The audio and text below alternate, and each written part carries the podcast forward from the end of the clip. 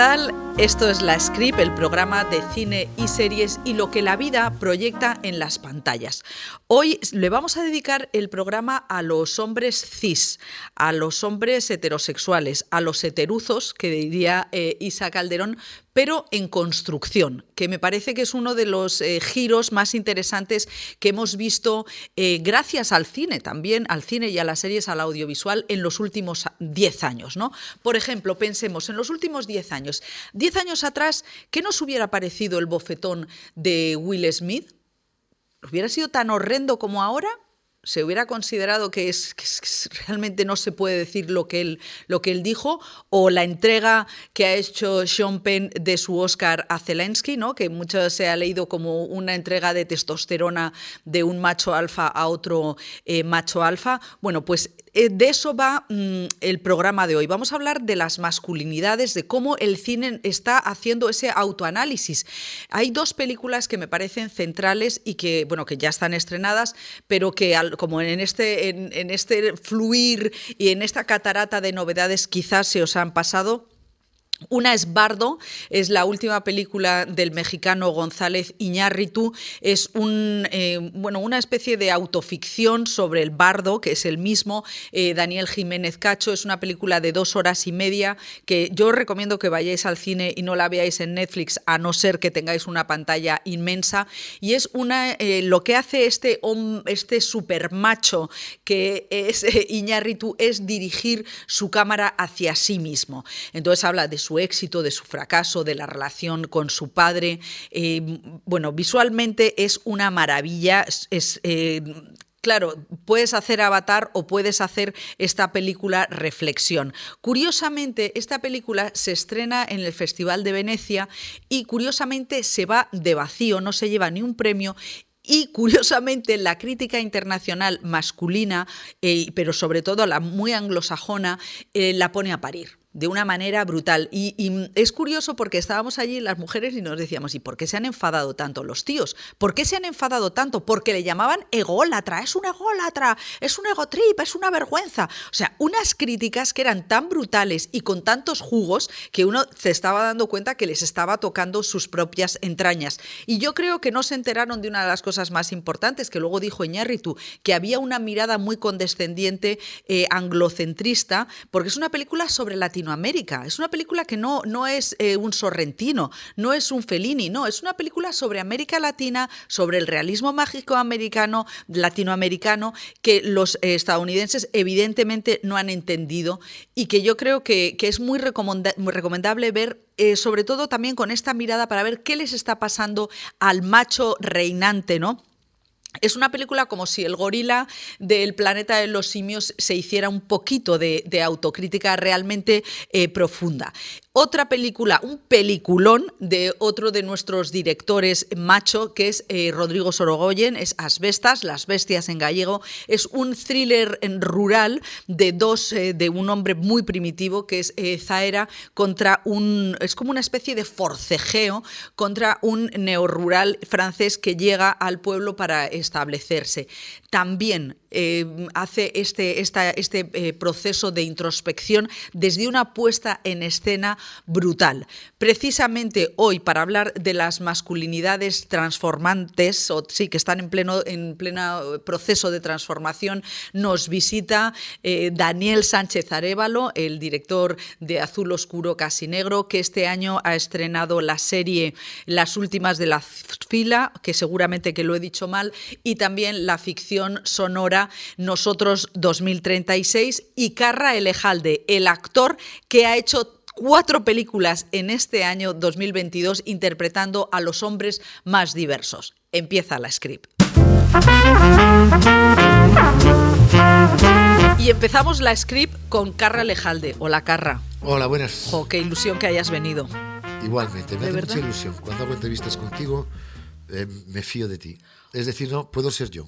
No, Hay otras en las que vas con el freno mano echado, ¿no? En este caso no. No, bueno, yo me acuerdo una bonita que tuvimos con, eh, con eh, Mientras dure la guerra, con sí, Amuno, que a mí es uno de los personajes que me parece triste que no hayas conseguido el Goya, porque me parece maravilloso. Mira, a mí, palabra, créeme. Lo mismo que tú cuando, cuando te dan un trabajo en un sitio no esperas el día de mañana llevarte un ondas, a que no, a que no, te pasa por la cabeza.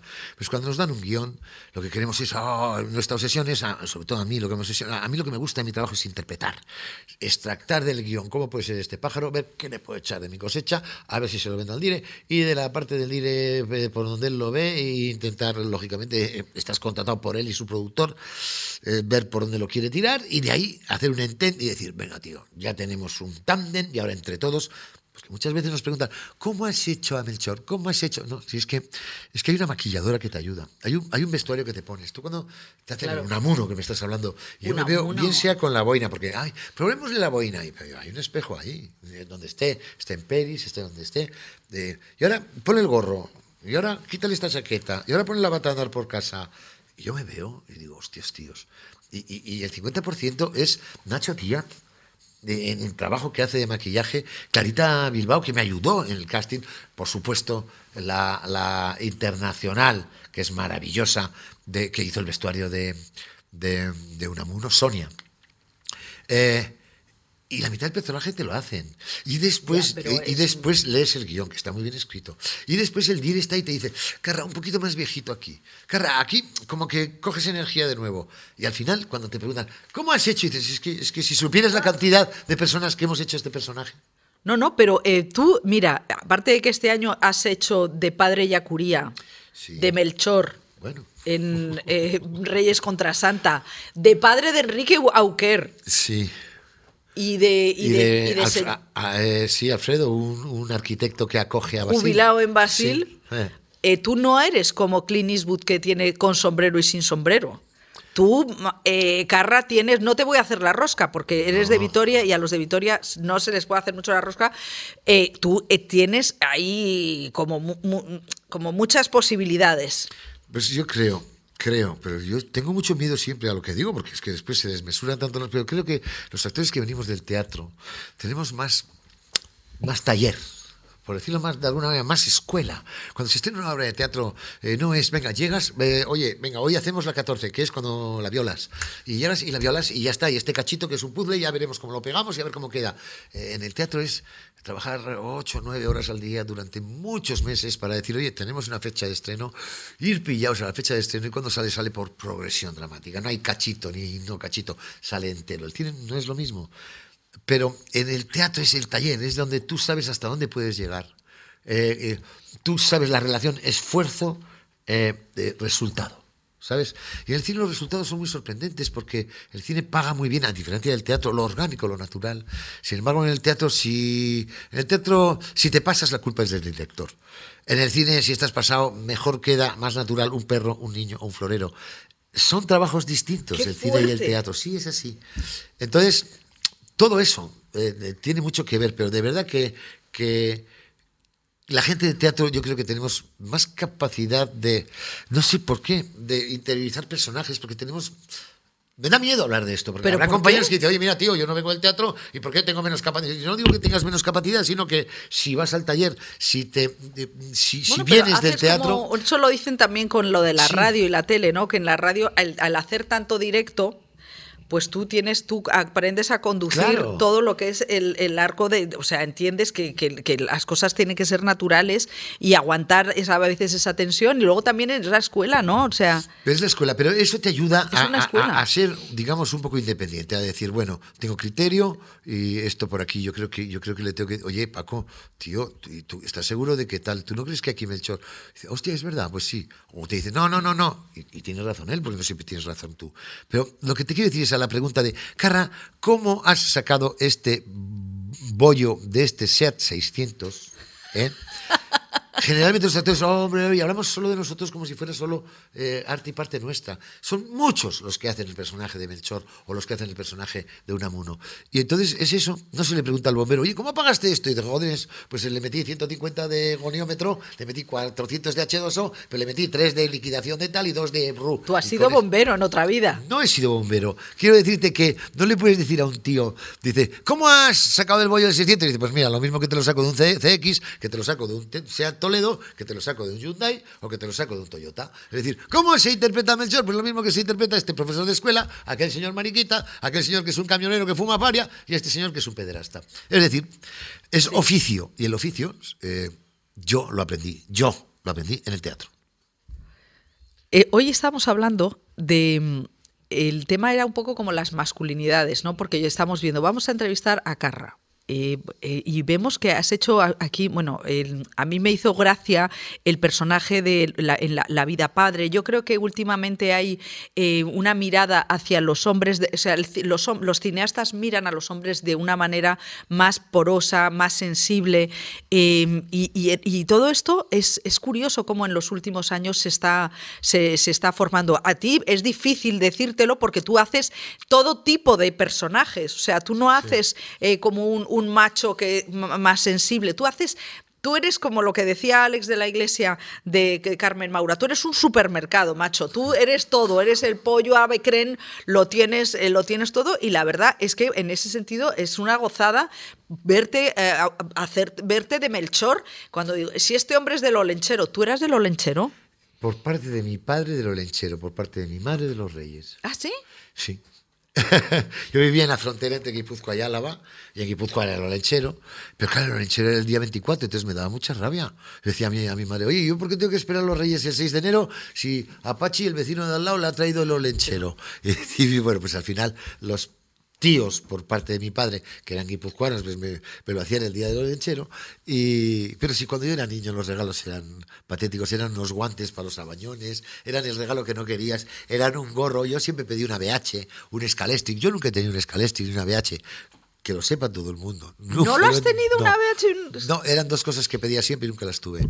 Ah, mi madre era maravillosa. Cogía una cartulina de zapatos y cogía una, estoy diciendo marcas, hoy muchas marcas, una plata de chocolate Zador y me hacía la estrella del chef. Y tenía esa paciencia, le ponía un imperdible con un plástico por detrás y me la pinchaba aquí. Así que yo llegaba a jugar a vaqueros, yo quería jugar a vaqueros y ese día tocaba piratas. Pero claro, la estrella chef imponía. ¿A ti tu madre te ha puesto una estrella chef? No, pues yo soy el chef. Cogía un palo que era una pistola más guay y decía, tú, tu palo más pequeño que el mío, yo soy el sheriff. Y jugábamos al sheriff. ¿Sabes lo que te digo? E, esos eran nuestros juguetes. Esos, y un mecano, y el escalesti, y la bici, y, y, todos juguetes, o bien de madera, o bien se llamaban Sansón. Y eran camiones. El camión Sansón. Camiones, grúas que eran de chapa. El plástico como juguete no existía. El camión Sansón, yo me acuerdo que mis hermanos se subían los dos en El, camión Sansón, que había que ser bruto. Eran juguetes que duraban toda la vida. Pero vamos a ver, ¿y en tu casa cuántos erais? Pues éramos mi madre, mi padre, eh, mi hermana Yolanda, mi hermano Oscar y yo. Ah, ¿Y, tenía, ¿Y compartíais Oscar y tú el, camión Sansón? No, a Oscar le daban sus juguetes y a mí los míos, pero al ah, final, al final todo era lo suyo, porque mi hermano y yo e, es, distinto cuando tú tienes 14 años y tu hermano tiene 6. Mi hermano y yo nos llevábamos año y medio. Así que cualquier juguete que era para él, pues si a él le habían dado un balón de básquet, pues jugábamos los dos con él. Y si a mí me habían dado un camión, hombre, no te diré que a veces le decía, oye, deja mi camión pero, pero, pero lo sabíamos llevar. Oye, ¿y tú que empezaste la vida hablando por, eh, por, por fijo, tú ahora, ¿cómo ves este mundo digital? Bueno, yo, yo creo que, a ver, en la, en la película de Belina Prat, de Basil, eh, Basil, que hablamos de la incomunicación, ¿no? Y a Belina no ha tocado para nada el tema de lo digital, porque no se trataba de eso. Pero yo os digo, reflexiona, estáis enganchados todos, todos. O sea, yo de hecho, en esta película, hacía el chiste de que en esta película que va de incomunicación, yo lo hago por militancia, porque yo no tengo problemas de comunicación. Yo me comunico hasta con una seta, hablo con setas, hablo con el césped de casa, hablo con una flor marchita, no sé si viva o muerta, pero hablo con su espíritu y, yo me comunico de puta madre con todo el mundo. ¿Tenéis problemas de comunicación? Pues bien, se os están acentuando, muchachos. Y quizás no os alertáis, porque como no sois torpes informáticos como yo, que ni tengo. ¿Lo digo bien o lo digo mal? Facebook, Twitter, Zippler, TikTok. No me lo creo. Ah, bueno, no, pues entonces digo Twitter, Facebook, no, Instagram. tienes Instagram no muerto. Tengo Instagram, no, no. Yo tengo pánico que me sigan. Y yo no sigo a nadie. ¿A tú tienes pánico a que te sigan? Sí, a mí no me sigue nadie, ni yo sigo a nadie, ni yo doy eh, eh, Los Lakers es un equipo de básquet. Yo no likes ni cero likes. A mí que no me siga nadie. Yo no soy el gurú de nadie y no necesito a nadie de gurú. Ya he matado a todos. Ya he matado a padres, profesores, gurús, curas, obispos. Ya los he matado a todos. Y a mí esas chorradas me sobran. Pero lo que os digo es que, ah, un poquito, por trabajo, por tal, os dais poca cuenta. Pero cuando eres un tío que va a rodar y no lleva el móvil, o que lo deja en casa, o que vas en el tren y dices, ¿para qué quiero el móvil? Si, si, si a mí a veces suena el móvil y si es trabajo, siento como una especie de náusea, ya una reacción adversa a todo lo que sea ¿De trabajo. verdad? Sí. Entonces, yo lo que hago es ver que esa familia que están comiendo ahí están la abuela, el abuelo, la madre, el padre y tres niños. La niña más pequeña tendrá cuatro años y el iPhone que lleva es de 800 euros. Y entre el primer y el segundo plato están todos así. Digo, qué pena, tío. Y antes en el vagón hablábamos de banalidades. y Es que estoy harto de decir esto. Ah, Basil me ha dado pábulo a poder hablar de algo que me preocupa y a vosotros no, porque estáis enganchados. Ya, tú solo un 17%, tú solo un 40%, tú solo un 36%. Y a aquel Ah, señor de allá verdad. no le veo la cara. Oh, pero tiene pinta de estar al tiempo. No, está mirando, De hecho, no. no sé si está mirando el móvil. Que no. Ah, vale, vale. Bien. Entonces, no os dais cuenta. Pero yo que me monto una. Yo, yo, yo me acuerdo que decía mi madre, ¿por qué hablas a esta señora si no la conoces? Y la conversación era, de ascensor era, bueno, chica, pues aquí, pues sí, que al médico, sí, pues yo le llevo a este a ver que le miren que le ha salido un eczema. Ya. Y pues, chica, ha salido hoy el día nublado. Bueno, esto es bueno para el cachofa, pero malo para el espárrago. Y ya. Y bueno, pues así estamos. Oye, que parece que. Pero que- fíjate, dices que hablabas. y eso servía de algo. Yo le decía, mamá, pero ¿por qué hablas de banalidades con esta mujer? Pero es que ahora te montas en el vagón en San Feliu de Llobregat para ir a Molins de Rey. Y hay 36 personas. Y jóvenes, viejos y bebés. He visto niños con chupete. Y entonces digo, no, no se están dando cuenta. Vamos abocados. Mi hija tiene 22, no me llama, me escribe. Eso te iba a preguntar. Yo quiero oír la voz de mi hija porque la quiero. a ti te oír pasa, la voz de un amigo. te pasa como a mí mierda. que, cada, que yo intento, yo a mis, a mis compañeros jóvenes les, les escribo y les digo, ¿te puedo llamar? Y a veces me dicen que no. Ah, no, no, no, no. Es que a mí me están escribiendo, cojo, le llamo, y si no me coge, paso. Y, y la mayoría de las veces la gente, eh, eh, yo, yo os veo, suena el móvil, y brrr, vas corriendo a ver qué pasa. Digo, si es importante, ya dejará mensaje. Pues bueno, pues al final ves 67 llamadas, mensaje, ninguno. Nada era importante. ¡Qué bien! Qué bien que estaba yo tocándome la seta y no me levantaba a coger ese móvil, que no me quería decir nada importante porque no ha dejado un mensaje. ¿Vale? Bueno, pero a tu hija le escribes WhatsApps. WhatsApp, WhatsApp sí tengo, pero ¿sabes por qué tengo? Porque a mi hija se le jodió el móvil y no podía llamar. Y a través de WhatsApp sí podíamos hacer llamadas de WhatsApp. Por eso me obligó a ponerme WhatsApp. Y en cuanto se enteró, todo el puto planeta que tengo WhatsApp, fue un llaver, coño, Carra, ya tienes WhatsApp, pa, pa, pa, pa. Y me dije, "Oh, en mala hora. No, no, tíos, no necesitamos esto, palabra de honor, de verdad. Estamos, el- el ser humano, el ser humano en un principio, mira, hay un truco que os va a funcionar siempre. Salir, pero a la gran vía, a donde, donde estéis, y le dices al primero que pasa, mire usted, todo esto que usted ve aquí, antes eran campos. Y acertarás siempre. Sí, es verdad. Lo hagas donde lo hagas, en Nueva York. eh, Te pones enfrente de la, de la torre de Donald Trump y dices, mira, todo esto que ves aquí adelante, antes eran campos. Pues bien, la gente vivía sin móvil antes. No se moría por no tener móvil. Entonces estamos perdiendo consustancialidad con la naturaleza. Estamos perdiendo instinto, olor, sabor, intuición. Un tío que estaba de vigía cuando éramos hombres primitivos hacía. Dice, ¿qué dices, Paco? Dice, que viene una tribu mala y nos van a, que son caníbales y nos van a comer. ¿Y a cuánto están? A 17 kilómetros. Dice, joder, qué olfato más fino tienes.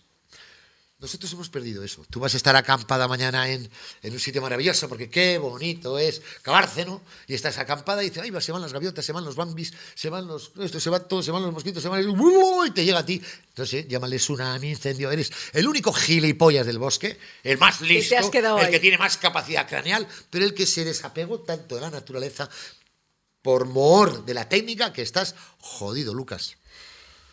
Qué poco estamos hablando de cine, Exactamente. María. O sea, estoy intentando. No, eh, mentira, me preguntas cosas que no tienen que ver No, con vamos cine. a ver, podía ser un poco por ya, me voy a volver al cine. No, me voy a lo volver al eh, Yo a- lo paso bien contigo siempre. Hablemos de lo que quieras. No, verdad. no, a- sí, aquí nosotros nos gusta hablar de las películas. A mí me ha encantado Basil, me parece que es una película de, de- de dos hombres que les cuesta hablar. Que eso también es muy masculino. Pero les cuesta hablar entre ellos. Entre pero, ellos. Pero no es tan masculino tener, ser ortopédico y cubista en la relación con tu propia hija. Si eres ortopédico bueno, y cubista... es que dice Alexandra Jiménez, no sé que mi padre está raro, me cuenta cosas. ¿Han cambiado los varones?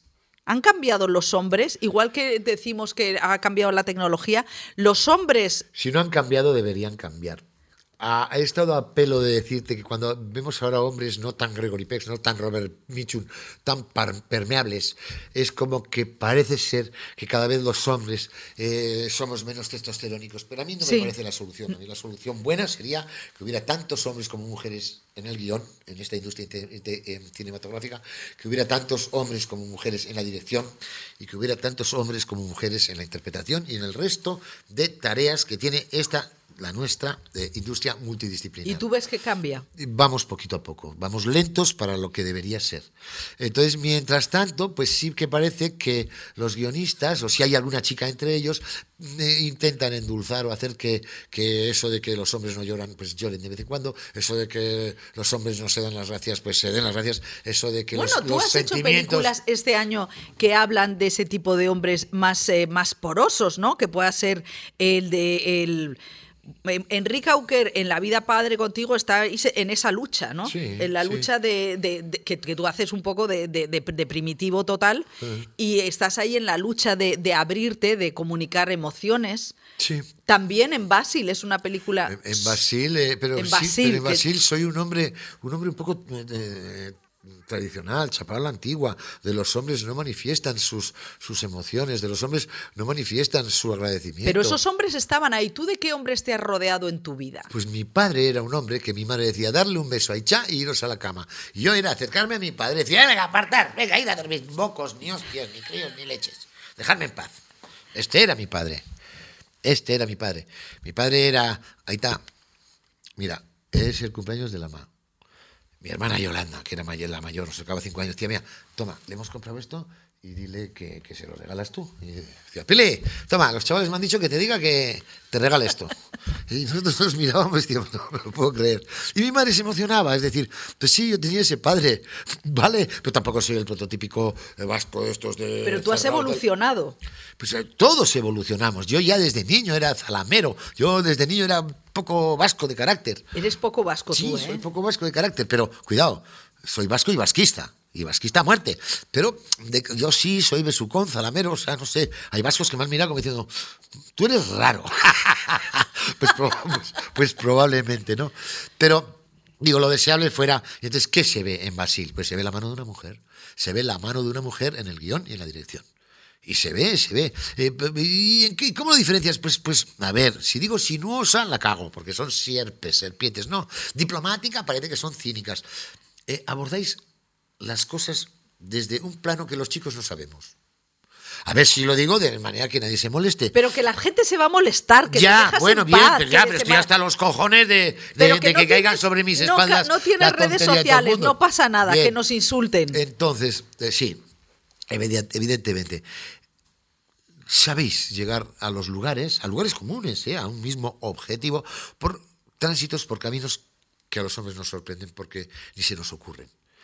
Por eso me gusta cuando veo un, un guion, la mano de una mujer en un guion o en una dirección. Yo lo digo con cinismo, me gusta. Hombre, a- eh, somos- Abelina Prat, que es una ópera prima de largo, es una película que es una delicia, que habla sobre eso, sobre esas incomunicaciones, sobre estos hombres incomunicados. Pero que ya en los planos lo implicita. Sí. Y te pone el plano de un puente. Y antes de que entre el personaje, y el personaje sale del puente y se queda un rato en el puente. Y, y es un modo de narrar que está en sintonía con hablar de la falta del tremendo pavor que nos da, que os da comunicaros.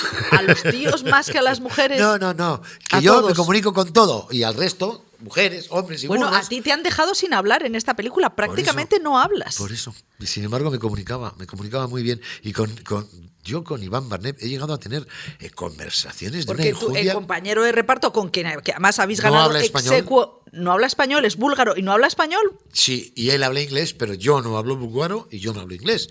¿Y O sea, cómo- Es imposible comunicarse, es cierto. Pues hemos tenido conversaciones, pero de una enjundia tremenda, del grado de... ¿Tú te has dado cuenta, Iván, cuando un periodista, el- eh, la enjundia que tiene en una entrevista, si el periodista ha visto la peli o si no la ha visto? Y él me contesta, sí, sí, si el periodista no ha visto la peli, sus preguntas son más globales, más periféricas, no entran al nódulo de la cuestión enseguida. Y en dices, búlgaro. pero no, en búlgaro no, en, en, en, En humano. en subnormal. En, en- es decir, en, eh, ya, is very, cla- eh, sí, total. to- oh, eh, sí, periférico, hombre, claro. Y a la, no, no, el microclítoris de la mosca, what? Déjalo, por otro lado. Eh, así. Genial, ¿no? Genial. Y, y me entiendo con él de puta madre y, y es un idioma nuevo que tengo que patentar que consiste en no saber hablar nada. Y la gente se entiende. Te juro por Dios, pone allí a un señor que no tiene ni puta idea de hablar, no, es mudo. Y el otro, más mudo todavía, y ponle a uno melocotones y a otro manzanas. Y deja que pase el tiempo y el hambre hará su trabajo. Y, Y- al final te juro que los dos comerán melocotones y manzanas.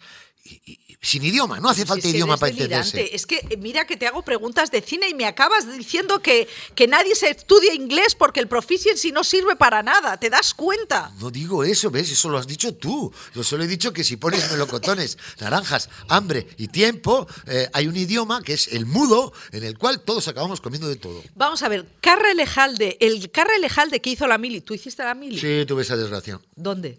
Pues la hice en Vitoria. Ah, entonces tendrías enchufe. Sí, enchufé los cojones, con perdón. Yo me fui a la mili para librarme de otras cosas. O sea que fue duro. Además, eh, te- tuve muchos meses de mili, muchos. Mucho, mucho Eh, frío. Mucho frío. Vitoria das. Bueno. Vitoria- Ahora ya no tanto, Vitoria y antes- Soria, no, no, ahora con el cambio climático ya no sé cuál es la mínima. Pero Vitoria y Soria siempre eran 13 bajo cero, 11 bajo cero, 12 bajo cero. Yo además era del reemplazo de enero.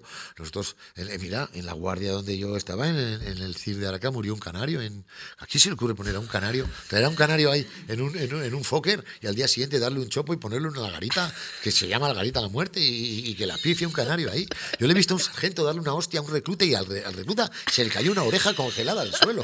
Yo, yo no daba crédito. Yo decía, por Dios, por Dios. Yo siempre pensaba, yo quiero ser hombre porque me da mucho miedo parir. Y las mujeres les toca parir y a los hombres ir a la mili, ¿sabes? Y al final, pues, buah, tuve la suerte de ser hombre, pero con el handicap de tener que ir a la mili. Sí, sí, sí. Perdón, déjame que me recupere. Entre el catarro y tal, mi pregunta era por ese carra, iba a decir blandito, pequeñito, suavecito, de la mili. A- Ahora tú, tú, ese carra estaría de acuerdo contigo, o sea, con lo que, que has hecho en la vida. Pues mira, yo creo que yo tengo una... Es que es- Tú eras rockero, Pero, por no estás, pero, reconoces que esta pregunta no es de cine, ¿vale? Sí, porque es- ese carra, bien. ese carra, hombre, carra, tú has sido artista de toda la vida. Yo- Entonces, o sea, quiero decir, Yo soy existencialista. Y yo toda la vida, desde niño, me hago una pregunta. ¿Qué es la que se ha hecho todo ser humano? Lo que pasa es que yo cuando me hago unas preguntas y no me contestan, tengo un defecto, que me enfado. A un amuno también le pasa, se llama existencialismo. Y- y yo no tengo miedo a la muerte, yo tengo rabia a la muerte. Entonces, nosotros venimos, nadie nos pide permiso, ya estás aquí, y dices, bueno, a ver, pues venga, pues ya que estoy, a mí me gusta hacer las cosas bien. Soy puntual, soy disciplinado, soy un desastre en mi vida privada, pero ¿cuándo? En, en lo que yo sea profesional, lo que me toque, si es escribir es escribir, si es dirigir es dirigir, si es interpretar es interpretar, si es pintar un cuadro es pintar un cuadro, y si es tocarme los huevos es tocarme los huevos, lo hago como se tiene que hacer. ¿Vale? Y entonces digo, a ver, ya estoy aquí, ¿qué hay que hacer? Ah, no sé. ¿Cuál es mi cometido? Ah, ¿no te han dicho? Pues no. Eh, pues, eh, hombre, pues- en la vida uno llega y no tiene cometido. eso lo dirás tú. Yo soy determinista también. No solo soy eh, un amunista, soy determinista. Entonces yo... Tú llegaste, Carra, Carra llega a la vida. Carra llega a la vida y dice, me cago en la leche puta. ¿De dónde vengo? ¿A dónde voy? ¿Cuál es mi misión? ¿La estoy haciendo? Eh, ¿Era actor lo que venía a hacer? ¿Lo estoy haciendo bien? ¿Lo estoy haciendo mal? Si lo estoy haciendo bien, eh, eh, cuando me muera va a ser bueno para mí. Si lo estoy haciendo mal, cuando me muera tengo que tener miedo de ello. Y voy y no hay nadie en recepción. No hay nadie en recepción. Nadie. Con lo cual es una mierda. Es una mierda. Es decir, no sé de dónde vengo, no sé a dónde voy. Pero tú sabías No sé cuál era mi misión al llegar aquí. Ser artista. Tú eras rockero. No quería yo. Y es que hay gente que. Mira, las ganas van en contra de conseguirlo. Las personas que más quieren ser actor, menos lo van a conseguir. No hay como ir a por setas para que pasen palomas y no haber traído la escopeta. No hay como ir a cazar palomas para que hayan setas y no haber traído la cesta. Basta que quieras una cosa para que pase la otra. No hay como dejar que las cosas pasen. Por eso soy determinista. O sea, ¿y cuál es la tesis? ¿Dejarse llevar? Sí, Totalmente. Yo, de hecho, nunca quise ser actor. Yo empecé a ser pintor, eh, payaso, hice 10.000 cosas a ver por dónde tiraba, hasta que un amigo mío, hoy muerto, me dijo, cara, tío, tú métete en el teatro y me metió en un grupo. No, no, no, un chico muerto, Juan Antonio San Pedro, que me dijo, métete en la farándula conmigo. La farándula era una asociación cultural no lucrativa, sigue siéndolo, creo, es un grupo de teatro de Vitoria que llevaba genialmente fallecido don Félix González Petit un crack como actor y como director y como crítico. Y eh, eh, yo empecé ahí, pero yo nunca quise ser actor. Es más, pienso, a ver, ¿a quién queremos joder? ¿A Cristiano Ronaldo? Pues bien, si lleva tres semanas Cristiano Ronaldo sin meter gol, hagámoslo público. Cristiano Ronaldo lleva tres semanas sin meter gol. Y Cristiano Ronaldo ya lo has jodido. Ya no va a jugar a ver si mete un gol. Ya sale a meter un gol. Y las ganas van siempre en contra de tu deseo. Ah, o sea que el secreto de que tú no. Déjate llevar. Déjate, llevar. No salgas y venga, y te duches y. Y salgas, eh, porque te van a cazar el día que más guarro estés y que menos presentable estés es cuando te van a entrar todas y dices, pero por ¿De verdad? ¿A ti eso te ha pasado? Nos pasa a todos y a todas no deseéis, o sea, el exceso... ¿Y esta ha sido la filosofía para educar a tu hija? Eh, no, no, lo sé, mi hija se le habrá pegado algo y eh, mi hija, cuando son hijas o hijos, eh, cogen del padre lo que les apetece y ya está.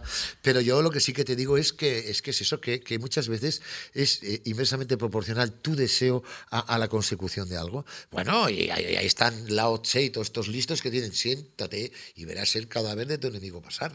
Es decir, hay todo una filosofía de, decir, bueno, pues si nadie nos explica qué cojones hemos venido, deja que las cosas sucedan, no te juzgues, no creas en un Dios que castiga y dice ojo por ojo, es decir, no creas en ningún Dios, y tira para adelante, sé feliz y echas castigo. Seguramente dicen, con ese carrerón que tú tienes, que además te has subido en proyectos que han ido fenomenal. O sea, tú lo has hecho muy bien, Carra. Te tú has hecho de todo. O sea, has hecho hasta Kika, has hecho hasta eres chico Almodóvar.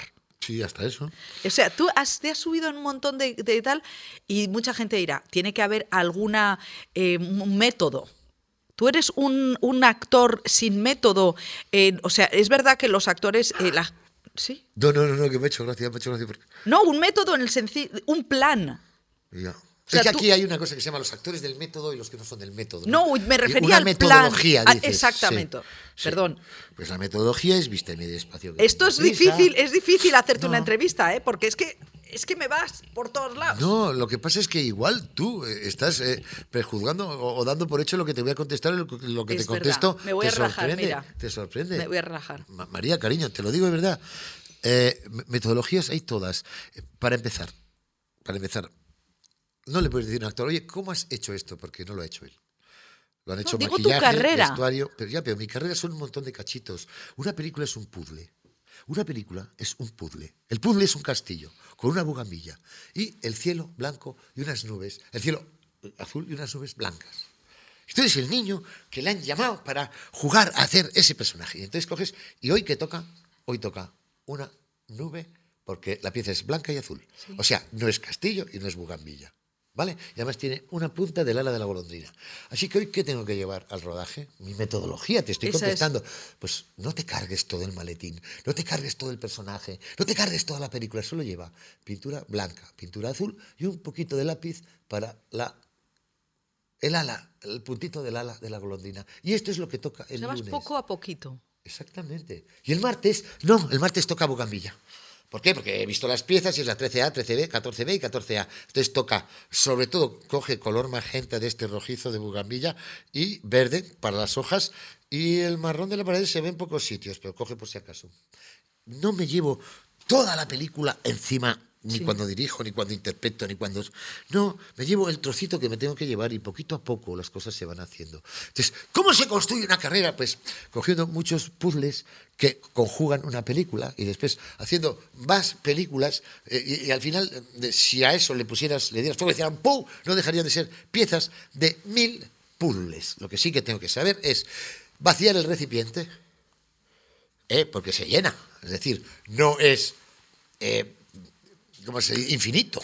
O sea, te puedes sobrar y volverte jalú y acabar chalado. ¿Y cómo vacías el Pues vacío el recipiente simplemente eh, haciendo lo contrario a lo que hacemos en teatro. En teatro mantienes el texto porque mañana tienes que hacer otra función y yo hoy he rodado la 17 y me olvido de la 17. De mi recipiente sale la 17 ya, ya no me sé el texto. Y me, hombre, cariño, no puedes llevar los pinceles todos los días y no puedes tener todo, todo lo que has hecho en el recipiente y pegarlo. No, tú ya sabes que las piezas son de un puzzle, que hay una convención de que esto se va a montar y tú ya has puesto unos colores a tu personaje y ahora solo tienes que coger y si a, si a, tu personaje lo hicieras así una banda y le pusieras rotulador, ¿eh? digas, ¿qué toca mañana a las 65? Corto las 65 y me dice color rojo, verde, negro y blanco. ¿Por qué? Ah, coño, por esto y por esto. El blanco va. Eh, igual blanco no le pongo. Bueno, se lo pregunto al dire. Hala, a dormir. Así se hace, así se hace una película. No haciendo gilipolleces delante del espejo. O, viendo lo que vas a hacer en la moto cuando vayas en la moto. No, tú estás ahí, quieto, tu familia dice, está trabajando, y dice, no sé, algo hace. Así, dices que no, es de otra manera.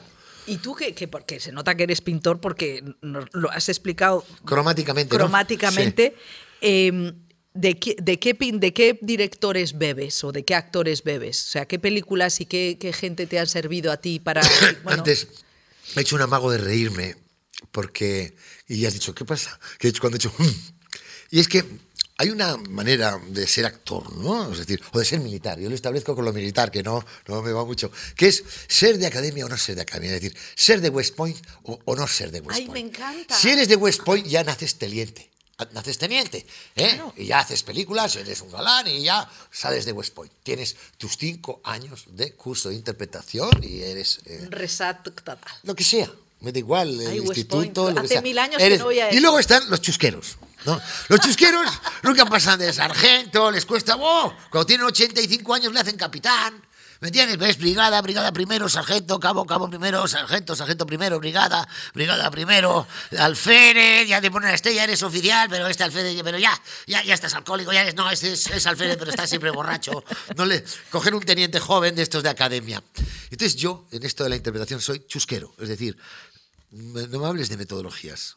Yo he aprendido haciendo empezábamos en grupos de teatro independiente donde cada vez, si eran cursillos de voz con Vicente, eran cursillos de, esgrima con, con, el Pons, o eran eh, cursos de, de, ¿Esgrima? ¿Has dado esgrima? Los actores todos damos canto, voz, respiración, esgrima, eh, acrobacia, clon, mimo. Hay, mil eh, subdepartamentos dentro de lo que es un actor. Y al que tiene ínfulas, pues canto y baile y katakali y, y tai chi, lo que te dé la gana. En los grupos de teatro independiente de aquel entonces nos nutríamos de eso. Por otro lado, estaban saliendo triunfitos que salían de West Point. Había que estar a la altura. Nosotros también éramos profesionales. Esto es, ¿no? Y entonces, pues somos unos eh, self-made men, hechos, hombres hechos a sí mismos. Tenemos nuestra metodología, cada uno su artesanía, y luego también eh, tengo todo respeto a toda metodología. Es decir, no hay una manera de hacer bien las cosas y una manera de hacer mal las cosas. Hay muchas maneras de hacer bien las cosas y muchas maneras de hacer mal las cosas. ¿Y por eso te has adaptado tú también a todo? Yo lo que entiendo es que si estoy en comedia no es lo mismo que si estoy en los últimos de Filipinas y que uh, la salsa de cocochas no le va bien a un cordero al chilindrón. Entonces, cada puto plato lleva su fucking salsa. Y eso es lo jodido. Es decir, yo no puedo hacer una salsa para todos los platos porque este tío se repite como la morcilla. Yo tengo que dar platos variados y además me gusta libar como una abeja loca de flor en flor o ser culo de mal asiento. Yo cuando hacía teatro ya hacía 25 o 30 funciones ya me aburría. ¿Ah, y oye, a mí sustituirme, sí. Misión cumplida, he hecho el personaje, ahora que venga otro. Y yo me voy a hacer otra cosa porque lo que me gusta es el proceso. No disfruto tanto del resultado como del proceso. Y además no me extraña porque hay que ser escéptico, porque muchas veces los resultados son de, de, no disfrutar. Es decir, menos mal que has disfrutado en el proceso porque es una lástima. Es una lástima, vivimos momentos en los que cada vez menos gente ve los resultados de nuestros trabajos porque que si el COVID, que si la gaita gallega, que si la guerra de Ucrania, no sé, siempre hay una razón por la cual los cines están vacíos, ¿no? ¿Y tú vas al cine? Pues claro que voy al cine, cariño. Eh, me, gusta ir al cine. ¿Ah, sí? Bueno, es que hay mucha gente que no va al cine porque está a ver, lejos. Escucha, no, no, no, no. Hay veces que eh, hay que sacar tiempo. últimamente, no, no, o sea, llegas a casa y dices, uff, tío, cómo mola mi casa, mi sofá. A mí me ha pasado en, el último mes, estas tres pelis. Claro, que has estado promocionando, apago, ¿eh? apago para que a la mañana no me... No me ¿Apagas todo? Cierro persianas y todo. Entonces, Claro, te levantas a la mañana y te estás meando y estás diciendo, a ver, ¿dónde coño estaba el interruptor? ¿En qué hotel estoy? Espera, ¿en qué ciudad estoy? Ah, Espera, sí, en ¿eh? tu casa no estás. ¿Por qué no? Porque lo sabes. Eh, eh, es, es tremendo. O sea, que tú echas... O sea, que tener tiempo y entonces llegas a casa y dices, joder, quiero tumbarme en la cama tres días, pero no, nunca es. Siempre empieza a sonar, oye tú, que ya estás de vuelta, ¿qué? Nos vamos a... Venga, oye, que dice este que, ¿por qué no quedamos para...? Pero si fuera por mí, yo me tumbaba en la cama y no despertaba en 15 días. Me encanta lo de estar tres días. Sí, entonces, claro, me dices, ¿qué? ¿Vamos al cine? Y dice, "Ay, Vamos a ver, Carra, no me digas no, sí, eso. Sí, sí, sí, te- tengo derecho, cuando llego sobresaturado, a llegar al lugar donde reposa el guerrero y decir, cariño, dejarme en paz, no quiero iros a ninguno. Me, me pasa, sí. Eso suena mucho a tu aita, ¿eh? Ah, Es, es que lo genético es, in- es inalienable de uno mismo. No, pero sí, sí, voy, voy al cine. Voy al cine. Voy a unos. Una buena cosecha tenemos, ¿eh? ¿eh? Este Sí, año. Sí, sí. Pero ves, es, es tremendo. Es tremendo. Tenemos que. Es, es urgente que, que ya. Yo creo que estoy en un momento en el que me toca hablar de ello, ¿no? Me entrevistáis y soy el que en este momento estoy viviendo esta situación de que, de que estoy siendo entrevistado y me toca, sin ser un alegato, ni una reivindicación, ni, ni, ser portavoz de nadie, ¿eh? que quede claro, decir que ya está, venga, ya empieza a ser hora, ¿eh? ya está bien de una ley de nuestro cine. Ya está bien de no grabar con impuesto de lujo la cultura. La cultura es algo tan necesario como, como lo más necesario. Y un país sin cultura es una castaña pilonga. Y hagamos el favor, eh, para los que piensen que somos subvencionados y para los que no, de, de hacer una defensa de- del cine español. ¿Y cómo lo harías? otras cosas- ¿Cómo- cómo lo se haría? como o- bueno, yo te diría ideas.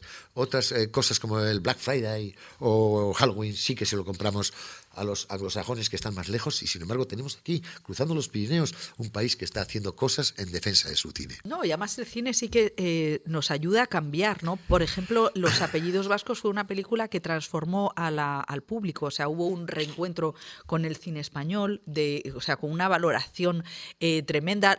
Por ejemplo, la, em, Reyes contra Santa es una película contra el- la pisonadora cultural americana. O sea, que y a la cine- vez es, es- y a la vez es, es es pedagógica. También está bien inculcar en nuestros pequeños, desde que tienen cuatro o cinco añitos, que el mal no es esa cosa de ahí lejana, que es, que es algo que, que- que- que- tú formas parte de él o él forma parte de, de ti. Y que en tus moléculas y en tus. hay mal también y que lo puedes o bien eh, abonar y darle salida o bien lo puedes eh, a- a- a- abortar y- y acabar con él, ¿no? Y explicarles eso, que, que ser envidioso, que ser puñetero, que ser jodido, que, que, que no ser buen niño puede generar un Krampus. Porque claro, los niños disfrutan con la peli, pero se hacen caca cuando ven al Krampus. Así que está bien también. Dices, coño, ¿qué quieres? ¿Educar con miedo? No, quiero que los niños entiendan que el mal no es algo ajeno a ti, es algo tan próximo que tú y tus acciones pueden ayudar. Niños que hacéis, y sabéis quiénes sois, que hacéis bullying, eh, estáis generando mal. Estáis generando desgracia, sufrimiento. Niños que hacéis bullying a gente que es distinta, o es gordita, o es chica, o tiene gafas, o tiene otro color de piel. Estáis haciendo un flaco favor a vosotros mismos, los primeros, y a los demás. Y entonces, las películas que contribuyen a que el ser humano sea más bueno el día de mañana, pues, pues también hay que participar. Yo te veo de presidente de algo, ¿eh? No me sale de las narices. Te veo de presidente de algo, aparte de Melchor, de Alfredo, de- del padre de Enrique Auquer y de todo. Tú me sobreestimas. Yo te, te- te- no, valoro muchísimo. Espero que te vaya muy bien. Me alegro mucho de las buenas películas que has hecho este año, que he disfrutado mucho. Y luego de tenerte aquí con esa, en fin, con, con- con esa efervescencia mental que tienes, macho. Pues yo, cariño María, María, que tu apellido, fíjate que es guerrero y, y sin embargo eres paz pura. Yo te digo una cosa, no sé qué don tienes, pero eh, sacas, eh, me haces eh, decir cosas que, que no sé cómo cojones lo haces, pero me haces que me salga lo que pienso a torrentes. Sí, sí, es maravilloso. Me sabes sacar la sinceridad. Bueno, pues te agradezco muchísimo. eh, te- te- te- te- te- que pasa, que hasta luego, porque nos vamos a echar a llorar. No, será O sea que, bueno, pues muchísimas gracias por haber venido a la script. Es siempre un placer tenerte por aquí. Me hace muchísima gracia de pensar en el Carra de los Reyes, de lo Lenchero y de la Mili. O sea que muchísimas gracias, Carra. Muy bien, cariño. Hasta luego y seguimos en la script. Seguimos en la script y, seguimos hablando con Daniel Sánchez Arevalo. Hola Dani, ¿qué tal? Hola, muy bien. Mira, hoy em, es que le, hemos atropellado, porque venía, eh, viene, hoy es, es, viernes por la mañana, porque nosotros lo grabamos así, pim, pum, pum, pam, y, no te hemos contado que el programa de hoy vamos, estamos hablando de los hombres, eh, eh, de las masculinidades.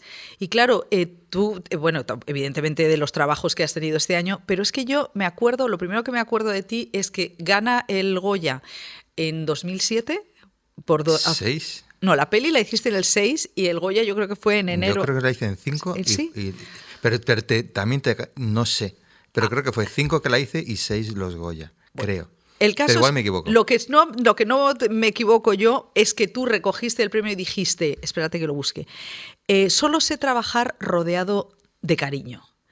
Esto, pues si es 2006, o sea, ya me lo pones todavía más atrás. Hace 16 años, un tío Mm, diciendo eso, era como, eh, y, qué cosas hace eh, este hombre? ¿Qué cosas dice? ¿no? Luego también dijiste que le dedicabas el premio a tus padres por los traumas y el amor que te habían dado, que te había servido para hacer películas. Y eso ya rompió los esquemas y dijeron, desde atrás se oía, qué nenaza. que es una cosa que ya no se dice. Mis colegas me lo dicen mucho. ¿Ah, sí? Pero a mí, a mí siempre me ha parecido bien no, no tiene ningún problema con eso. No, nunca he cuestionado mi masculinidad por, por ser un chaval muy sensible. Eh, sensible porque desde los 15 años estoy en psicoanálisis. Estaba ya, ¿no? Eh, y al, al, que era como muy... Todo le afectaba mucho todo lo que sucedía a su alrededor y luego también la necesidad de, de sentirme siempre arropado, el amor, el cariño, el, para poder contar mis historias. Y, efectivamente lo de mis padres, de, bueno, bueno, o sea, yo tenía una infancia maravillosa, pero al final tengo traumas, como todos. Y esos traumas al final también me han ayudado a, contar historias. Bueno, fue precioso lo de los traumas y el amor. Dije, qué bonita manera de, decirlo, porque habrá sido un hijo pesadísimo. quiero decir que ya cuando... Pero a mí lo que me pareció en ese momento es que tú eras un pionero. Un pionero eh, hablando de, es verdad, nadie como tú ha puesto a llorar a los actores. Kim, Kim Gutiérrez es el gran, ¿no? es que Kim llora increíble. A mí, a mí una cosa que me dijo mi psicólogo eh, en, estos 17 años que estuve en, psicoanálisis y yo a veces le decía, es que no tengo suficientes, no le echo suficientes eh, cojones, hay que, hay que, hay que poner, hay que poner cojones. Y me decía, eh, si usted pone los cojones por delante, puede perderlos. Igual no es necesario. Y dije, ah, vale. Bien y a partir de ahí decidí que, no, que, no es, que no es una cuestión de cojones. ¿eh? ¿Y tú no notas que has conectado con las nuevas generaciones? Ahora los hombres, los chicos no son así. O sea, digo los chicos porque es verdad que hay hombres de tu edad que están haciendo también un trabajo de transformación en esa masculinidad, pero yo noto que los tíos jóvenes, evidentemente, los cenutrios que quieren seguir siendo cenutrios, eh, pues allá ellos. Pero ¿tú notas que hay una conexión contigo con las nuevas generaciones de hombres? O sea, no, sabría decirte ahora mismo si es verdad que, en la serie que eh, las de la última fila, que obviamente es una serie de, mujeres y que solo por ser de mujeres parece que está más, más, más encaminada al, público femenino, pero que me he sorprendido mucho cuando mucha gente, muchos hombres, me han dicho, oye, muchas gracias, o me ha gustado mucho, o me ha llegado mucho, me emociona mucho. Y, no te digo que me hace más ilusión, porque no me hace más ilusión, pero, pero, sí es verdad que ha habido cierta sorpresa y, sorpresa agradable, obviamente, ¿no? Bueno, es que precisamente este 2022 tú has hecho, bueno, tú habías, habías hecho tele, has hecho mucho campo frío, que... Estoy ahora con el ¿Estás con campo frío? Estoy con el de Navidad. ¿Te pagan bien? Igual no debería decirlo, sí, no pasa nada, sí. ¿Te pagan bien, sí? Me pagan increíble, ah. increíble. Ostras. Sí, sí, increíble. Bueno, no voy a preguntar si más o menos que una serie o una película. no, o sea, menos porque, porque, son tres días de rodaje. Vale, no voy a Son 16 semanas. Yo entro, si entro en temas, en cuevas, me, es que si, es por día de rodaje, sí, me pagan infinitamente mejor. Vale. Viva la publi. Viva la publicidad. No, no, yo estoy súper a favor de la, de la publi. Eh, tú este año has hecho eh, la serie, la serie de Netflix, eh, las últimas de la fila. Las de la última. Las de la última fila. Yo me equivoco también, ¿eh? No... Dilo tú. Las de la última fila, pero es que yo al principio decía las últimas de la fila. Y yo le decía a los de Netflix, igual hay que cambiar el título porque todo el mundo se va a equivocar. ¿Y qué decían ellos? Que les gustaba y les funcionaba y y a por ello. Es verdad que con Azul Oscuro Casinero fue el mismo drama y bueno, pues ahí se ha quedado. Ahí se ha quedado. Ahí se ha quedado. Nos hemos quedado totalmente, ¿no? Esta es una, una historia de cinco treintañeras que se van de, en un viaje eh, y una de ellas tiene cáncer y entonces empiezan rapándose, que francamente me ha dado unas ganas de eh, esa, ese comienzo de película, a pesar de que habla del cáncer, te apetece, de, de serie, te apetece raparte. Bueno, tú ya estás muy rapada yo, yo siempre me rapo un poco más. Cada vez que necesito, por ejemplo, si tengo que ir a algún sitio que me pone nerviosa, voy a cortarme el pelo. Y me dice Manu, que es, bueno, no, por favor, me llama señora Guerra, me dice, señora Guerra, por favor, no es necesario. Y yo entonces me, me gustó mucho que la serie empezara así, de esa manera tan... ¿Y ¿Tú no te rapaste para acompañarlas? No, de, de hecho, no, es que tú imagínate a mí rapado, el drama es un dramón, o sea, eso sí que es un dramón. yo estaba buscando la luz dentro del drama y si yo me hubiera rapado. Pero es, verdad que hubo una especie de energía dentro del equipo de, coño, en solidaridad deberíamos todos hacer esto. Claro. Pues no lo hizo nadie. No lo hizo nadie. O sea que lo del pelo tiene muchísima significación, ¿eh? Yo me tapo, o sea, todos nos tapamos con el pelo, la barba, o sea, nos tapamos todo el rato. Bueno, ¿y por qué? Eh, bueno, tú has hecho siempre películas de tíos. Sí. Bueno, Ahí podíamos... Eh, de tíos sensibles, pero tíos. Bueno, ya, pero por ejemplo, yo decía, en gordos hay más mujeres que hombres. Es verdad que al final el terapeuta es un tío y que el, que tiene más peso es Antonio dentro de esa historia, pero había más mujeres que hombres. No, pero sí, efectivamente, he hecho pelis de tíos. ¿Y por qué de repente una peli de, de, mujeres? ¿Y por qué no? Ya, es que yo he aprendido ya con, con el discurso a modificarlo un poco. No, no, sí, a mí me parece que los hombres siempre han escrito de mujeres. Pues, pues eso, es, efectivamente. Es, o sea, que es verdad que sí he notado como cierta sorpresa de, joder, qué, qué bien has escrito sobre mujeres y yo pienso, pero si es que yo llevo 52 años de mi vida rodeado de mujeres maravillosas y algunas no nada maravillosas. Claro. Y, he aprendido mucho y tomo nota y soy... Eh, yo siempre estoy como muy pendiente y, tomando eh, cualquier cosa que digas o hagas, o, sea, siempre entiendo que es como material de trabajo para mí luego. Y en este caso es verdad que sí sentía eh, que, estaba muy, muy desequilibrada la balanza. Que solo con La Isla de Alice, la novela, sí, es una, novela, una prota femenina, en primera, escrita en primera persona, y ahí hice un ejercicio también eh, grande de intentar meterme en ese universo. Y aquí era quiero, quiero hacer esto también en el, universo audiovisual. Me apetecía, o sea, era, era, una necesidad vital de tener, sentir que había una pequeña cuenta pendiente y querer saldarla.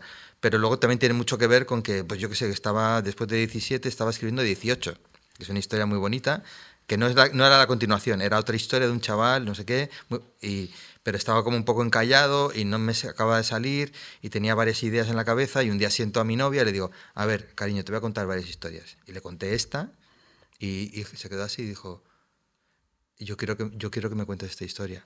Y claro, y eso a mí fue como, yo estoy buscando siempre la audiencia, el público, quiero, quiero, quiero llegar. Y como, le vi, como le cambió la cara, dije, ah, ostras, pues aquí creo que hay un filón. Joder, pues qué complicado ser pareja tuya, ¿no? Porque eh, si no le interesa esa historia es un poco de cariño, no me interesa nada. Eh, bueno, me puedo deprimir varias semanas, sí. Joder, macho. no, no, yo... Eh, Pero bueno. O sea, el momento que más angustia me he pasado en mi vida siempre es cuando paso el guion, en este caso, cada guion que yo escribía, estamos en pandemia además, estamos encerrados. ¿Contigo? Yo, yo se lo pasaba... ¿Estar encerrado contigo? Se lo pasaba... Sí, sí, horrible, horrible. Salías, dime qué tienes. Bueno, tengo un jardín, sí. Me fui hace cinco años a, a Galapagar y tengo una mi jardincito, entonces, entonces no agobio mucho. No agobias, o sea. Y, y claro, de repente es como si a esta persona que vive a mi lado no le gusta lo que yo hago, no le puede gustar a nadie más en el mundo. Imagínate la presión que tiene Sara, la pobre, cada vez que lee algo o le cuento algo. Es mucha presión, es horrible. No, no, no pero eh, todo, claro, todos, todos somos pesados, ¿no? Es como que vivimos en nuestro pequeño eh, mundo y entonces, eh, pero bueno, tú tienes esa actitud tan porosa que, que Por eso, sí. soy Sí, por- o sea, yo creo Me gusta, nunca lo había ido, pero... Sí, o sea, una, yo creo que, que tienes esa cosa humana de que lo que haces no, lo, no es impositivo. O sea, no es como, esto tiene que ser definitivamente así, que es lo que también es muy interesante de, de la serie Las Últimas de la Fila, Casi. Las de la última fila. Eh, y es que eh, la cámara va moviéndose eh, siempre por todas las posibilidades de que cada una de ellas pueda tener cáncer, de que, cada, que, que tu vida pueda irse a la mierda o que lo no hablado sea lo que te acaba hundiendo, o sea, que siempre estás con, las, con, las, con el pie en la realidad, en lo emocional. Eso a mí me parece eh, que es muy refrescante mm, de, tu, de tu cine, ¿no? Que es, eh, que, es que, abriste esa puerta y, ahí sigues, ¿no? Re- refrescando. ¿Y qué, es, qué tal ha ido eh, con, las, eh, con las actrices? Porque cinco mujeres... eh, todo es tan concentrado, ellas que, claro, que no sé cómo, cómo que, si tenían capacidad de meter mano en- en tu mundo o no. Totalmente. O sea, yo lo primero que les digo es. eh, yo hace mucho tiempo que dejé al guionista en casa. O sea, que yo escribo me gusta escribir, es lo que más me gusta del mundo. Pero cuando me pongo a, ponerlo en, pie, eh, el guionista se queda en casa. En, Azul Oscuro Casi Negro yo llevaba el guion y si alguien decía una. no respetaba una coma, me, levantaba la vista. Y ahora yo, o sea, yo ya dejé el guion en casa, no, nunca lo llevo en el set. Y solo si algo me suena raro, digo, hablo con la script, mi script, y le digo, eh, Mónica, eh, ¿esto cómo era? A ver. Ah, entonces ya, no, es que es mejor como estaba así. Pero en general, eh, dejo que las cosas fluyan, que las actrices tengan su propio espacio y que ellas también traigan algo de sí mismas a- a- al set y al personaje y que, y que cojan ese traje que yo he confeccionado y lo hagan suyo y lo cambien. Esta manga no me gusta, la, la tiramos fuera. Decía Paco León, el otro día estuvo aquí hablando de sus pelis como actor y como director y decía que como director era muy majo y la gente eh, quería trabajar con él. Eh, por lo majo quería. ¿Tú eres majo o eres un falso majo? Yo soy majísimo. ¿Sí? Pero no soy el más. Yo soy majísimo, pero me da cuenta que no soy el más majo. ¿Cómo? O sea, que yo, yo vivo un poco en, en mi universo. O sea, y, y curiosamente, mira, te voy a- en esta serie, que son 16 semanas de rodaje, Es una burrada, ¿no? claro que yo soy el único director, eh, y la preparación son también 16 semanas, y la postproducción también son otras, otros cuatro meses. Eh, yo sentía que, que probablemente en esta serie es en la que menos me he involucrado a nivel emocional y personal con el equipo y con las actrices, porque sentía que tenía que preservarme y cuidarme. Aparte que he sido padre, eh, yo me quería ir a mi casa para conciliar y pasar el máximo tiempo posible con mi hija, eh, que era muy importante para mí y me angustiaba mucho no perderme cualquier mierda que, haga. Sí, eh, horrible. y entonces está un poco más despegado. De, o sea, que cortábamos para comer y yo si vivía cerca me iba, aunque sea media hora para estar allí y, senti- y además, so- sobre todo, mitigar la culpa, que al final es lo que te sientes Claro. culpable, culpable, culpable, porque no estás, no estás, no, no, no. Y entonces, es verdad que, que me he involucrado menos a nivel emocional, pero también sentía que era, que era necesario porque si no, igual no llegaba al final del camino, porque estamos hablando de Ah, rodar claro. dos, dos pelis seguidas. Claro, es que decía eh, eh, Alberto Rodríguez cuando hizo La Peste que acabó hasta las narices. O sea, que era como meterse en un mundo y quedarse a vivir en. O sea, que una película no te. No, no vives tanto en una película Claro. como en una serie. Sí, sí, ese es, ese es el, la mayor exigencia es no es a nivel físico, que, que el cuerpo al final se, se adapta, sino a nivel mental y emocional de, vale, es que este viaje es muy, muy, muy largo y tengo que cuidarme, tengo que cuidarme tengo, para llegar, para llegar a, a, casa ¿no? con un poco de energía, ¿no? Y no dormirte. Bueno, eso, es- es- eso desde luego, pero sobre todo llegar al final del trayecto, de las 16 semanas, ¿no? Y luego hay una cosa que esta película, esta serie habla del cáncer, del cáncer en, en personas jóvenes, que es algo siempre nos pasa con las enfermedades que están ahí eh, un poco lejos. Es que yo un día tuve un, un pequeño problema y me dijo una doctora, usted tiene una edad muy buena para morirse. Y yo pensé, ostras, Qué simpática, aparte ¿no? de que cabrona, eh, es verdad. O sea, hay mucha gente que se muere a los cincuenta y tantos. Entonces yo dije, ah, pues es que esto, esto es así, ¿no? Eh, ¿Tú qué relación tienes con esta, esta, esta serie, el cáncer, te ha hecho mirar la enfermedad o, era un, No, estoy, estoy familiarizado. O sea, mi chica, Sara, tuvo un cáncer, no cuando yo estaba con ella, pero previamente, y, y a mí ella me ha inspirado mucho. Eh, ella me ha hablado de la, de la, de la felicidad del superviviente, de, de cómo de, la felicidad. Del superviviente. Sí, que yo siempre pensado, alguna vez tendré que llamar a algo que yo escriba la felicidad del superviviente. Eh, Qué bonito, ¿no? Sí, me gusta mucho como título. Bueno, es que claro. es, mío, ¿eh? ¿eh? No, me lo quitéis. La felicidad del superviviente de Daniel Sánchez Arevalo, que a su vez lo sacó de Sara. De mi chica que tuvo un cáncer de tiroides y, me ha inspirado mucho también para, para, el, para, el, personaje, para lo que he escrito.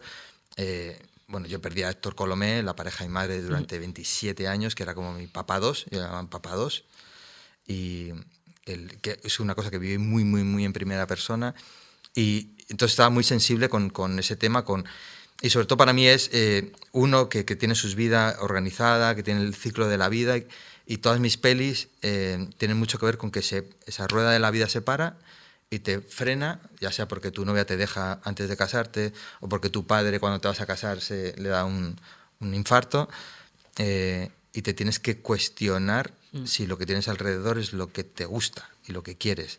Y es lo que yo intento hacer con estas cinco chicas, ¿no? de, que al margen de que tengas cáncer o no, que seas tú o la, tu amiga la afectada, eso te revuelve tanto que, que te hace, te obliga a bucear dentro de ti Sí, a mí es lo que más me gusta eh, de, la serie, es precisamente esa sensación de ruleta que cada una está sintiendo, que, cómo, cómo, sería, qué pasa si, eh, cómo de repente ese día puede trastocarse y, también eso da paso a, cuestionarte lo que está mal en tu vida, ¿no? que además está tapado con muchísimos silencios. Aparte de que hay un bocadillo de ajos asados en, esa, en esta serie. Fritos. Fritos. Ajos fritos. A mí me gustan más asados. Ah. Pues se lo diré a, Olga, que es la que me dio la idea. Una Olga, que, que, es el personaje de Olga, que es, está inspirado en una íntima amiga de, de, mi novia, Sara, que es... ¿Fritos? Fritos. Entonces, a mí todas estas cosas me las contaban, yo las escuchaba y digo, yo solo tengo que meter, me ponía a escribir. Pues es que yo tengo una diferencia, porque una de mis hijas, eh, yo creo que es que se hace bocatas de ajos asados, porque tiene menos grasa. Todo siempre aquí tiene este tema. Y entonces yo decía, ¿de dónde habrás sacado lo de los ajos? ¿Qué les pasa con los ajos? Desde jamón jamón no había visto tantos ajos. A mí no me lo dice lo Olga, le llamamos ahora si quieres por teléfono. Y Olga, a ver, este tema, bueno, creo que tenía que ver con el personaje, con esa sensación de independencia, de yo me, gusta algo que sé que me genera un hedor a mi alrededor, que aparta a cualquier persona que haya a mi lado, y eso, eso me hace feliz y me hace estar tranquila y me gusta y disfruto. Mira, se nota que... Pienso en mí misma. Me encanta esa interpretación, pero yo también creo que tú destilas mucho eh, psicoanálisis porque las interpretaciones tan maravillosas y tan eh, eh, surrealistas que haces. O sea, es como que todo... Me, me, gusta mucho hablar contigo por esa capacidad de analizar y sacar y relacionar y sacar conclusiones marcianas. Sobre todo yo creo que es no eh, que también es una cosa que efectivamente del psicoanálisis, cuando yo decía, es que esto está mal, y mi psicólogo me decía, no hay nada que esté bien o mal, es lo que tú puedes hacer en las circunstancias en las que estás viviendo. Y yo, ah, vale, me interesaba. Entonces, a partir de ahí yo creo que nunca intento no juzgar a mis personajes, intento quererles a pesar de sus taras y de las chaladuras que puedan hacer o dejar de, hacer. Y creo que eso es para mí fundamental, en la construcción de la psique de cada uno de los personajes, ¿no? Y, identificarme yo un poquito, o sea, yo siempre siento que en cada uno de los personajes, en este caso cinco chicas, que no tienen nada que ver conmigo y con mi vida, algo con lo que yo me identifico, entonces lo hago más como, como con los pies en la tierra, más creíble. Completamente, me, me, parece em, me parece, bueno, es que tú, antes cuando, cuando no, no, estabas aquí, le estaba comentando a los compañeros, digo, Daniel Sánchez Arevalo, ese eterno joven que te llamábamos hasta que cumpliste 45, yo creo que decíamos, nuevas generaciones, eh, Daniel, y entonces ya las redacciones decían, oye, y este no ya ha cumplido 40, o sea, que, que siempre ha sido como un... 52. 52, o sea, que tú has sido adolescente sin móvil. Sí, claro, claro. O sea, de hecho tú te comunicabas con teléfono fijo. Totalmente. Te acordarás del teléfono de la casa de tus padres. En el pasillo sentado con el teléfono hablando con mi novia de a los 17 años, dos horas, y mis padres luego, ¡saca la factura, el teléfono! Y, bronca, sí, Bueno, pues hay una cosa que yo recomiendo mucho, que es una serie eh, de audio de la plataforma Sonora que se llama Nosotros 2036. Y como siempre, evidentemente, es una historia íntima de amor y, y tecnología. Y, yo decía, mírale qué cabrón, qué bien em, está, em, está hilvanada la neurosis en la que vivimos, ¿no? Porque la tecnología nos hace estar muy en contacto con nosotros mismos y, y lo del Instagram, a mí eso me volvía, me tenía loco, ¿no? Esa sensación de que Instagram te da un chupinazo de auténtico placer. Tú, ah, tú, para, tú eh, te has hecho de redes para esta serie de Nosotros 2036? No, yo, mira, recuerdo en cuando eh, estábamos estrenando, a punto de estrenar eh, Primos, recuerdo en, un, en, el, en el estreno de Balada Triste de Trompeta con Antonio La Torre que empezaba Twitter Claro, era como el 12 o y, y, Antonio y yo nos hicimos Twitter a la vez, hicimos una, una apuesta a ver quién llegaba antes a mil, a mil followers. Mil. Ganó Antonio, eh, claramente. Bueno, Antonio es muy activo en Twitter. Es muy activo. Y, y claro, o sea, yo no sé los que tiene Antonio, debe tener, o sea, ni, ni, lo miro ya, pero, pero es verdad que estaba como empezando toda, toda esta cosa de comunicarse a través de las redes sociales.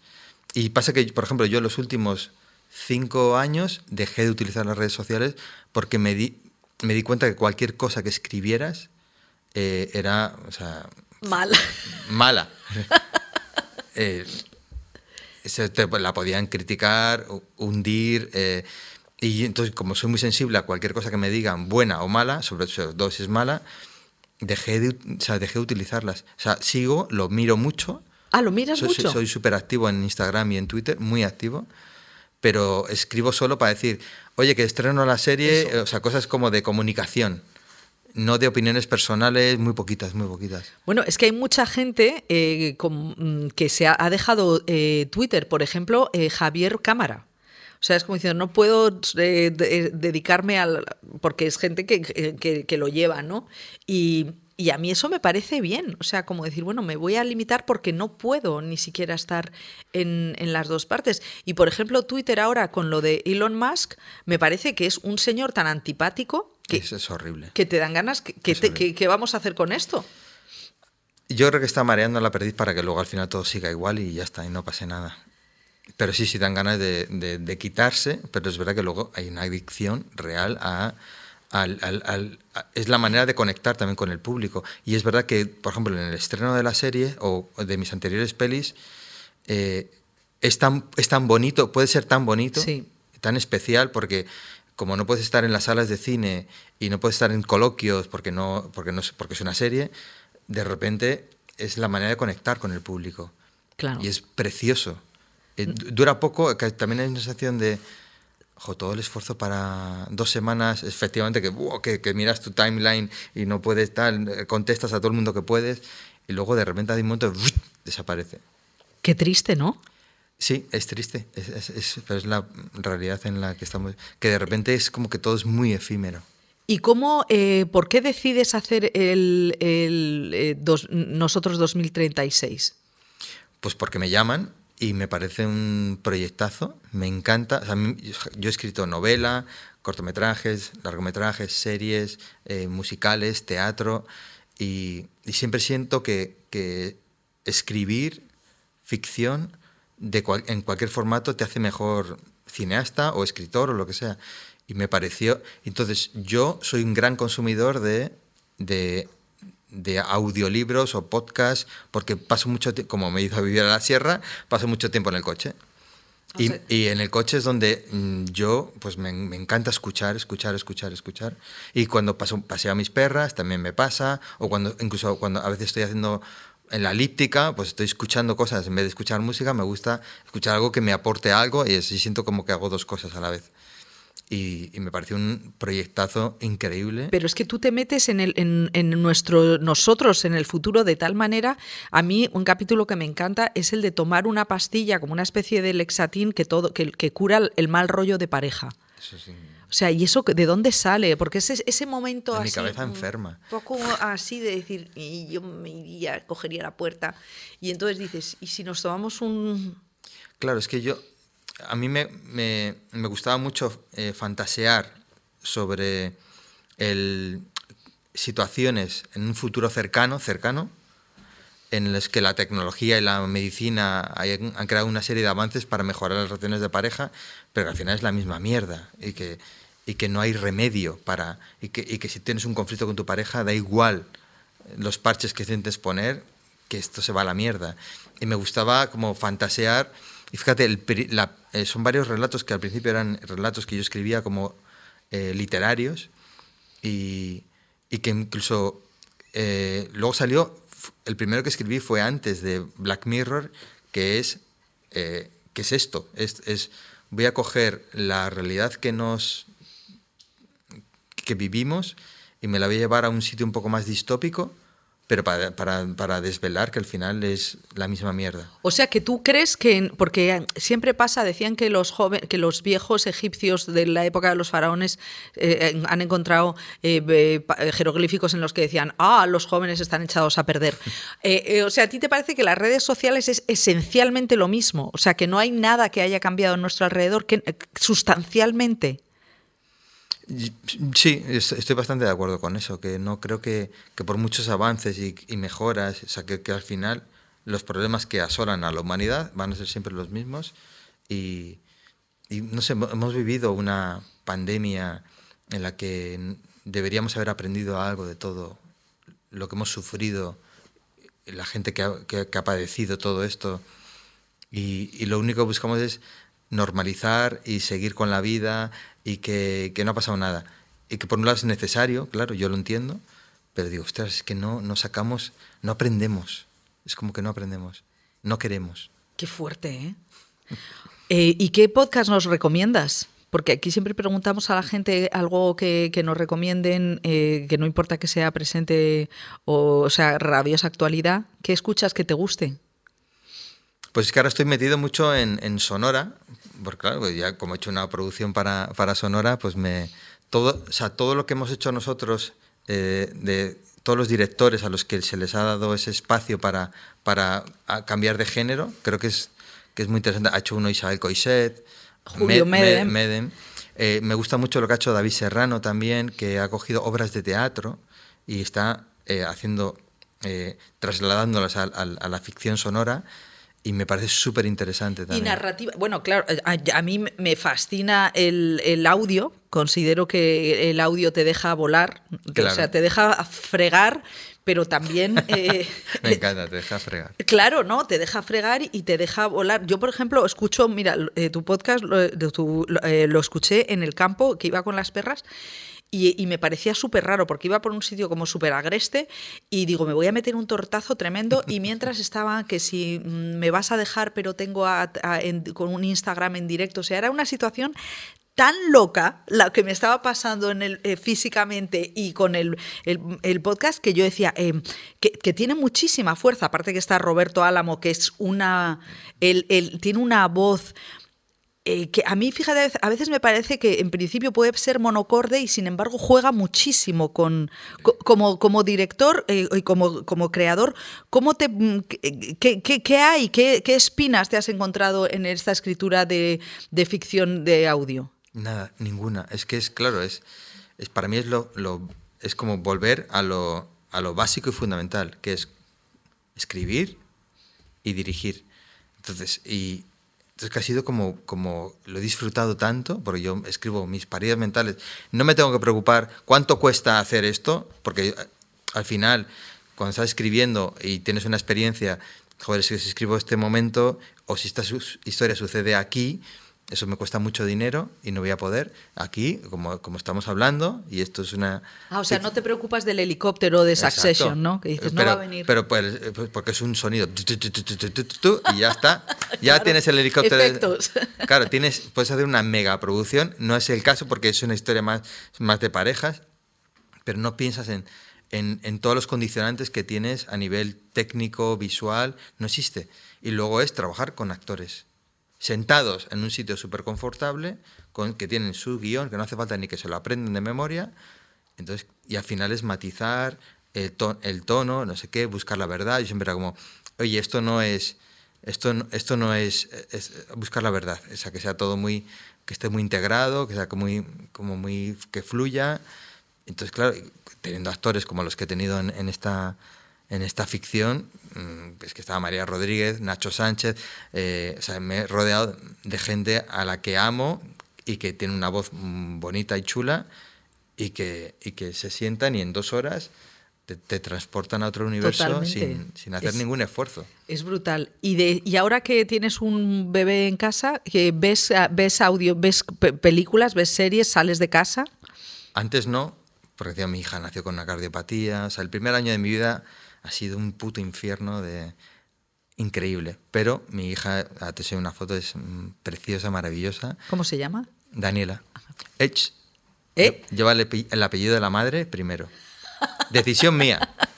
No, porque, porque además el nombre fue idea de Sara. Me dijo, creo que se llama Dani, como tú. Y yo, claro, eh, ahí te, te- te vienes arriba y dices, bueno, venga, vale. Eh, y dije, vale, pero eh, entonces cuando fuimos, cuando nació y subí ahí al hospital a registrar el nombre, puse eh, Daniela Muñoz, que es, el que es un apellido de mierda, pero Sánchez también es un apellido de mierda. Sí. Son apellidos de mierda. Sánchez, Muñoz, pero puse Muñoz primero y luego Sánchez. Pero Daniela, Daniela Muñoz está bien. Sí. Pues un Ella va a nombre- cambiar el mundo. Es maravilloso. Bueno, está obligada a cambiar el mundo. Pero bueno, déjala en paz, menuda mierda de padre. Está obligada a cambiar el mundo, qué horror, vas a gobernar te España, qué horror. La ONU, la ONU. Bueno, eh, ¿y, y ves algo desde que eh, Daniela Muñoz está en tu vida?